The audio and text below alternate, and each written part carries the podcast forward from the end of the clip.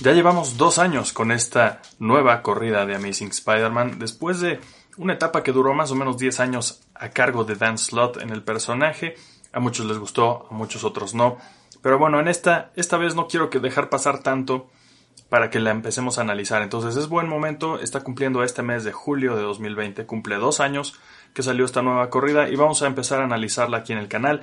Arco por arco, escrita por Nick Spencer y como artista principal tenemos a Ryan Otley a cargo del arte de este primer arco por lo menos. Aquí tenemos los primeros cinco números. El 1 se publicó en julio de 2018, el 5 terminó de publicarse en septiembre de ese mismo año. Entonces vamos a revisarlos y a ver qué nos depara esta nueva era arácnida.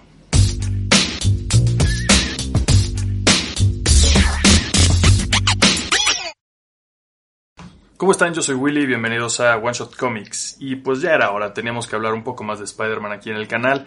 Ya me pasó, eh, como ustedes sabrán, o a lo mejor no, eh, mis dos colecciones más grandes de cómics. La primera, obviamente, es Spider-Man, siendo mi personaje favorito de los cómics. La segunda, en tamaño por lo menos, es Thor, que incluye toda la corrida de más o menos 8 años de Jason Aaron con el personaje. Muchos de ustedes me piden que haga videos sobre esa eh, etapa de Thor o a lo mejor también hablar de la etapa de Dan Slott de Amazing Spider-Man. Pero son tan grandes esas corridas que todavía no sé cómo empezar a hacer esos videos. Pero bueno, entonces no quiero que pase más tiempo para que hablemos de esta corrida de Amazing Spider-Man con Nick Spencer a cargo. Entonces, estamos cumpliendo dos años de que empezó. Es buen momento, creo, todavía para que analicemos sobre todo arco por arco. Tenemos ya 44 números ya de lo que va esta, esta serie, al menos en el momento que estoy grabando esto, obviamente. Pero bueno, creo que vamos a tiempo. Si nos vamos arco por arco, en algún momento llegaremos a estar al día. Ojo, estos videos van a tener todos los spoilers. Vamos a analizar todo lo que pasa en estos números. A lo mejor no súper a fondo, pero sí vamos a hablar de muchos spoilers. Entonces, avisados están. Entonces, bueno, hoy vamos a analizar el primero. Se llama Back to Basics. Son cinco números. A mi parecer, este primer número de la corrida es muy, muy bueno me parece un gran número uno. Hicieron un gran trabajo dándonos, pues, como una. Un gran espectro, como debe ser, yo creo, un número uno de lo que podríamos esperar. Ya veremos si se cumple todo esto o no en los siguientes videos o incluso en este mismo. Pero por lo menos hablando de esta primera entrega, se me hace mucho más que cumplidora. Se me hace un excelente cómic. Costó en su momento 6 dólares, pero es un número suelto bastante choncho, a decir verdad. Tiene una portada wrap around, por supuesto, eh, por Ryan Otley, bastante bonita a mi parecer. Ryan Otley, pues lo conocíamos sobre todo por su corrida larguísima en Invincible. Y pues ya es todo un, casi casi un veterano, ¿no? De los cómics de superhéroes. Me parece que es un muy buen artista de cómics de superhéroes. Y pues es eh, refrescante verlo en Amazing Spider-Man y creo que es lo que nos dio en este primer número, algo bastante refrescante. Las tintas, por cierto, corren a cargo de Cliff Rathburn y los colores de Laura Martin. Ahora estamos empezando aquí después del último arco que escribió Dan Slott de Amazing Spider-Man en el que vemos la caída de Parker Industries, por si no estaban al corriente. En algún momento Peter Parker se volvió algo así como un Tony Stark y ese fue como el chiste de todo ese último volumen, esa última etapa de Amazing Spider-Man, como Peter usa su intelecto para tener su propia compañía de tecnología y a su vez ayudar su vida de Spider-Man. Entonces Spider-Man se vuelve algo así como un espía, como un, como un superhéroe internacional, espía con mucha tecnología, trabaja con Shield, tiene cosas que no esperaríamos normalmente de Spider-Man. Para algunos funciona, para otros no. En general no me pareció una gran forma de terminar una corrida porque pues como que tenían que regresar a fuerza a un punto inicial. Entonces vemos ese, ese ascenso de esta compañía internacional y de repente Peter Parker se queda sin nada. Y así empezamos aquí. Peter Parker Back to Basics, como bien se llama este arco. Supongo que es una respuesta un poco por parte de Marvel y Nick Spencer hacia los fans que pedían algo así precisamente, como un regreso a lo básico de Spider-Man. Y pues sí, esta primera aventura que tenemos en este primer número, eh, pues es bastante inconsecuente, pero bastante bonita, muy vistosa, ayuda muchísimo a presentarnos por primera vez a Ryan Otley en este cómic. Tenemos a muchísimos personajes, a muchos Avengers, muchos Guardians of the Galaxy, Defenders, etc. Entonces logra lucirse perfectamente Ryan Otley. En cuanto a la historia, Vamos a empezar por ahí, más bien. Vemos a Peter empezar siendo muy optimista con su trabajo. Ahora es editor dentro del Daily Bugle, editor de ciencia nomás. Y como que tiene el respeto de todo el mundo. Y eso lo pierde, por supuesto, muy rápido siendo Peter Parker. Y tenemos algunas cosas por aquí que se van plantando aparentemente para algo posterior. Número uno, la relación de Mary Jane con Peter. Desde la primera página vemos a Peter soñar tal cual con Mary Jane, soñar estando con Mary Jane como como soñando con algo que pudo haber sido. Por ahí tenemos unas tintas de One More Day y todo este rollo, One Moment in Time, ¿no? En el que vemos cómo es que se deshace, gracias a Mephisto, el matrimonio entre Peter y Mary Jane, pues lo vemos, en este caso a Peter, tener sueños al respecto. Y eso es lo primero que nos enseñan. Segundo concepto que nos presentan en este primer número es que Boomerang es ahora Rumi de Peter junto con Randy Robertson. Entonces ahí ya tenemos algo que seguramente va a tener potencial para cosas chistosas. Boomerang es un personaje chistoso normalmente. Nos establecen también una relación con el Kingpin de nuevo. El Kingpin ahora siendo el alcalde de Nueva York y queriendo tener a Spider-Man de cerca y como que volverse su amigo, al menos en el ojo público, para así manchar como que su imagen, por lo menos a los ojos de los otros superhéroes que saben que el Kingpin es un villano. Y entonces tenemos esta dinámica de nuevo de Spider-Man siendo como que el rechazado, un poco el apestado.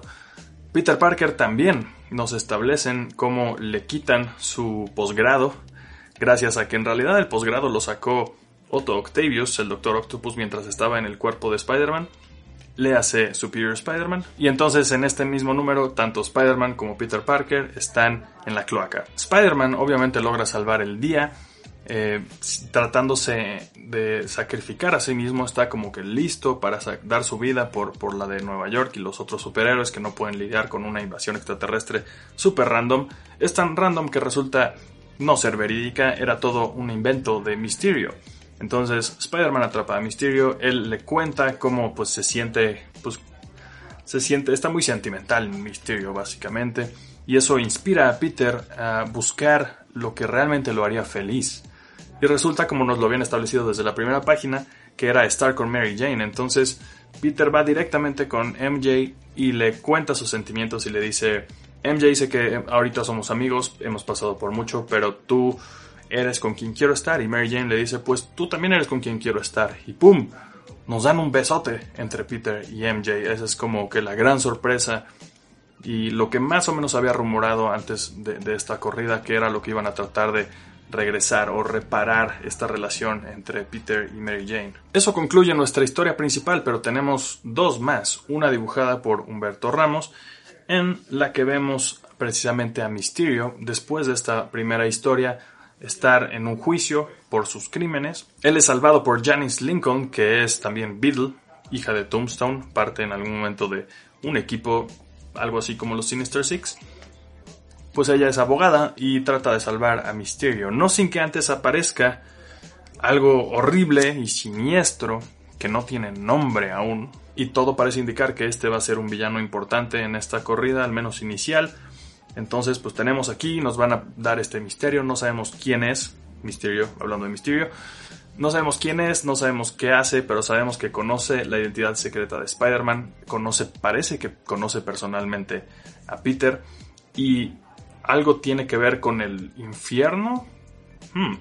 Y también parece que le dice a Misterio que él una vez lo sacó del infierno. Parecería que él tiene como que a su merced o a su mando a Mysterio. Y finalmente tenemos un cortísimo epílogo, de nuevo, eh, con arte de Ryan Otley, en el que Peter, después de ser sobajado y se le quitó su posgrado, le dan un, una segunda oportunidad de regresar a estudiar a la universidad, ni más ni menos que bajo la tutela de Kurt Connors, o más bien de The Lizard. Y ahí termina este primer número. Me parece, como dije, un gran primer número, muy bonito arte en el que, como dije, se logra lucir perfectamente como nuevo artista principal de Amazing Spider-Man, Ryan Otley, entonces eso está muy bonito. La historia también bastante redonda, como ya dije, nos establecen varias cosas que ya iremos desenmarañando poco a poco durante esta serie de videos. Por cierto, esta serie de videos, al menos en el momento que estoy grabando esto, No he decidido si va a tener un nombre o no, si se les ocurre algún nombre para ella en la que vamos a ir leyendo Amazing Spider-Man poco a poco, déjenlo aquí en los comentarios. Seguimos entonces con el segundo número en el cual nos van a hablar un poco más de esta relación entre Peter y The Lizard o Kurt, Kurt Connors, que ahora parece que está bajo control una vez más de sus poderes o bueno de su transformación. Vemos a Peter ya prácticamente viviendo con Mary Jane o bueno al menos durmiendo juntos y pues los dos como que analizando que está raro que finalmente estén juntos, pero que se siente muy bien. Entonces, esperemos que todo vaya a estar bien. El profesor Connors entonces le explica a Peter que él fue quien insistió en que le dieran ese segundo chance en la universidad para obtener ahora sí legítimamente su posgrado y pues le, lo invita a ser su alumno. Peter está indeciso, mientras irrumpen, por supuesto, unos villanos que son nada más que Taskmaster y The Black Ant. No sabemos exactamente qué quieren, pero en ese mismo salón en el que se encuentran está el aparato que en algún momento ayudó a convertir a Peter en Spider-Man, es el que le dio la radioactividad a la araña. Y te explican ahí una, una ridícula razón por la cual está ahí ese aparato, pero bueno, ahora ese aparato Kurt Connors lo está tratando de usar para eventualmente hacer algo así como separar su identidad de The Lizard con su identidad de Kurt Connors. En toda esta conmoción con los supervillanos hay un accidente y al final vemos cómo lo que hace esta máquina es separar a Spider-Man de Peter Parker. Y ahí termina este número, entonces bastante curioso me parece, pero bueno, sigamos. Algo que olvidé mencionar, en la primera página de ese segundo número tenemos algo que nos establecen que seguramente tiene que ver con Craven. Aquí nos lo van, eh, podríamos asegurar cada vez que nos muestran estos teasers, como en este tercer número. De nuevo comenzamos con una cacería y un cuchillo siendo aventado. Estamos prácticamente seguros de que se trata de Craven, al menos yo diría que sí. De ahí vemos el regreso de Nora Winters, que había sido un personaje recurrente durante muchos años y también tenía bastantes años de estar ausente de este cómic. Ella es ex de Robbie Robertson, entonces pues algo ahí más como para el elenco de Peter Parker, que siempre es importante en los cómics de Spider-Man. Eh, también se nos establece que ella, Nora, tiene una oportunidad de trabajo para Peter, porque lo necesita. Creo que no lo, no lo había mencionado, pero despiden a Peter del Daily Bugle después de que fue eh, humillado públicamente, ya que le quitaron su posgrado por haber robado el trabajo de alguien más, porque la universidad se dio cuenta de que era un trabajo que era de Otto Octavius. Entonces vemos a Peter, pero después vemos a Spider-Man también, porque entonces ahora, como recordarán, están separados. El problema es que este Spider-Man nos vamos a ir enterando aquí que como que está tratando de evadir a Peter. Y parecería que ese Spider-Man se quedó con los poderes y Peter se quedó con la responsabilidad. Y no hay mucho más, aquí no hay muchos más detalles, así que continuemos con el número 4. De nuevo comenzamos Back to Basics parte 4. Comenzamos con una página que nos seguiría tratando de indicar, yo creo, que viene Craven el cazador. Vemos después que el Tricentinela, que lo vimos en, el número pasado, contra el cual se tuvo que enfrentar este Spider-Man solito, fue enviado por Mendel Strum, que es un villano que ha estado por ahí desde hace mucho tiempo en los cómics de Spider-Man, pero no ha sido nunca realmente súper relevante. Pero bueno, por alguna razón parece que nos lo van a presentar de nuevo. Y entonces vemos a Peter que efectivamente nos aseguran una vez más, nos demuestran cómo él se quedó con toda la responsabilidad y Spider-Man se quedó sin nada de responsabilidad y todo el poder, entonces bueno, están en un embrollo. Hay bastantes cosas bastante chistosas, me parece a mí.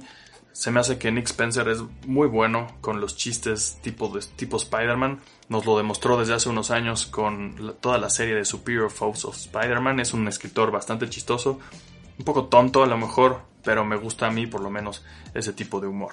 Entonces Spider-Man se vuelve un vendido, tiene hasta una app que es como Uber pero para superhéroes, deja que las marcas le paguen, sale en la tele.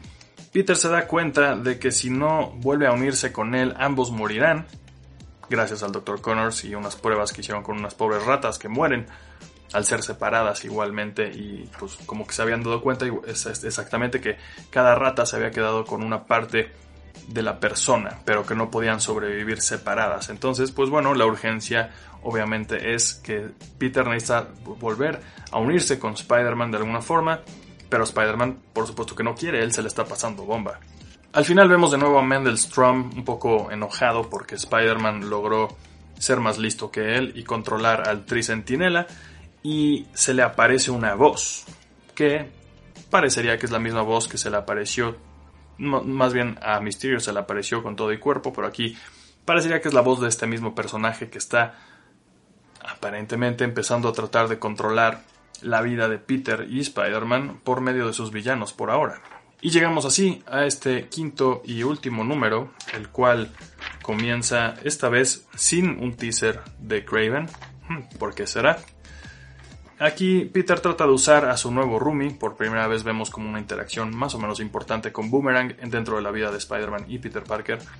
Lo usa para que él trate de robar la máquina que Peter necesita, que es la misma máquina que lo separó, para unirlo con Spider-Man. Así lo hace Boomerang, Peter se la roba a Boomerang y ahora pues, solamente tiene que ir a dispararse ese rayo junto con Spider-Man. Como ya les había dicho, Mendelstrom no es alguien que sea súper importante en realidad, excepto uno que otro detalle, pero es tampoco relevante por ahora que lo vemos morir, un número después de su aparición y morir a manos de este siniestro nuevo villano, tal vez, personaje en general digamos por ahora, que le indica que él hizo un trato con él. Entonces tenemos varias palabras clave aquí, ¿no? Como que este villano viene del infierno o algo por el estilo, trabaja con tratos o como pues como si fueran tratos con el diablo parecería. Entonces, todas estas imágenes que nos van poniendo con estas palabras claves nos llevarían a pensar que a lo mejor tiene algo que ver con Mephisto. Tal vez ya lo iremos tratando de descifrar a lo largo de estos videos. Así, Peter y Spider-Man se reúnen una vez más eh, después de pues, una pequeña confrontación. Y así, Spider-Man, otra vez siendo todo Spider-Man y Peter, logra salvar el día sin mayor problema. Y así, siguiendo a los tricentinelas que acaba de despachar Spider-Man, llega a la base desde la cual estaba operando Mendelstrom solamente para verlo morir en sus brazos y decirle adivina mi nombre, guess my name llegan los tricentinelas y dicen lo mismo, guess my name, guess my name, bastante creepy creo yo. Entonces parecería que esto es un mensaje hacia Peter o Spider-Man, adivina mi nombre. ¿Y de quién no sabemos el nombre? Pues precisamente de este nuevo villano. Tenemos un momento más con Peter y Mary Jane en el que pues Mary Jane le dice que está acostumbrada a todo, todo este asunto de Spider-Man y que pues así es como funciona. Ella lo quiere desde el número pasado también le dice, realmente lo quiere porque él es un héroe, no necesariamente por eso, pero es parte de, él. Mary Jane no quiere nada más a Peter sin Spider-Man, sino que algo que quiere y que le gusta de esa persona es todo lo que es. Vemos de nuevo a Taskmaster y, y, Black Ant ser atrapados por alguien que es como el reemplazo de Shield. En este momento en los cómics Shield había desaparecido y después simplemente son rescatados por alguien. Dicen que tienen un empleador. Tal vez podemos llegar a pensar que este empleador es este mismo villano, pero por ahora no lo sabemos. Y entonces nos damos cuenta de que no nos lo pusieron al principio simplemente para ponérnoslo al final. Aquí está por supuesto Craven el cazador en toda su gloriosa ridiculez de traje, pero bueno, funciona para él supongo. Y pues entonces podemos esperar pronto algo de Craven. Para concluir, ¿qué puedo decir de este arco? Pues que está bien, me parece un arco decente de Spider-Man, estuvo divertido por muchos momentos, pero honestamente siento que estuvo un poco raro para ser el primer arco de la gran nueva etapa de Amazing Spider-Man. Todo este asunto de que se separaron Peter y Spider-Man, no sé, no sé qué mensaje nos quería dar, o sea, supongo que el mensaje es simplemente ese, que es bastante literal, ¿no? Y bastante en nuestras caras, que pues, Peter no puede vivir sin Spider-Man y Spider-Man no puede vivir sin Peter. Eso como que ya lo sabíamos. Entonces siento que estuvo un poco raro. Bastante menso me parece un poco ese asunto de que es tan fácil de repente separar dos partes de una persona en dos cuerpos distintos que uno crece de la nada, no sé, como que tiene una aparición espontánea ese cuerpo. Pero bueno, no sé, fuera de eso nos plantean varias cosas para el futuro que creo que pueden ser interesantes. Ya veremos si lo llegan a hacer o no en siguientes entregas. En cuanto al arte me gusta bastante lo que hizo Ryan Otley en este arco. Creo que hay gente a la que no le gusta tanto, pero a mí se me hizo bastante refrescante ver a un nuevo artista llegar a nuestras vidas arácnidas y con colores bastante bonitos, debo decir, de Laura Martin, creo que le ayudan muchísimo. En fin, este arco creo que pues está más o menos balanceado entre un gran número uno y los siguientes cuatro números más o menos, pero que a la vez nos plantean cosas interesantes. Ya veremos en el siguiente qué pasa. Si ustedes ya leyeron este arco, díganme aquí en los comentarios qué tal les pareció y pues si esperan, qué esperan en general de esta corrida de Spider-Man, aunque ya lleva un rato, pero a lo mejor hay alguien que lo está leyendo apenas y por eso llegó a este video, esperemos que sí. Y bueno, espero que les haya gustado esta pequeña reseña y que también quieran seguir viendo las siguientes reseñas de los siguientes arcos de Amazing Spider-Man y lo que yo pienso acerca de ellos. Muchas gracias por ver, ya terminamos por aquí váyanse a leer cómics de Spider-Man.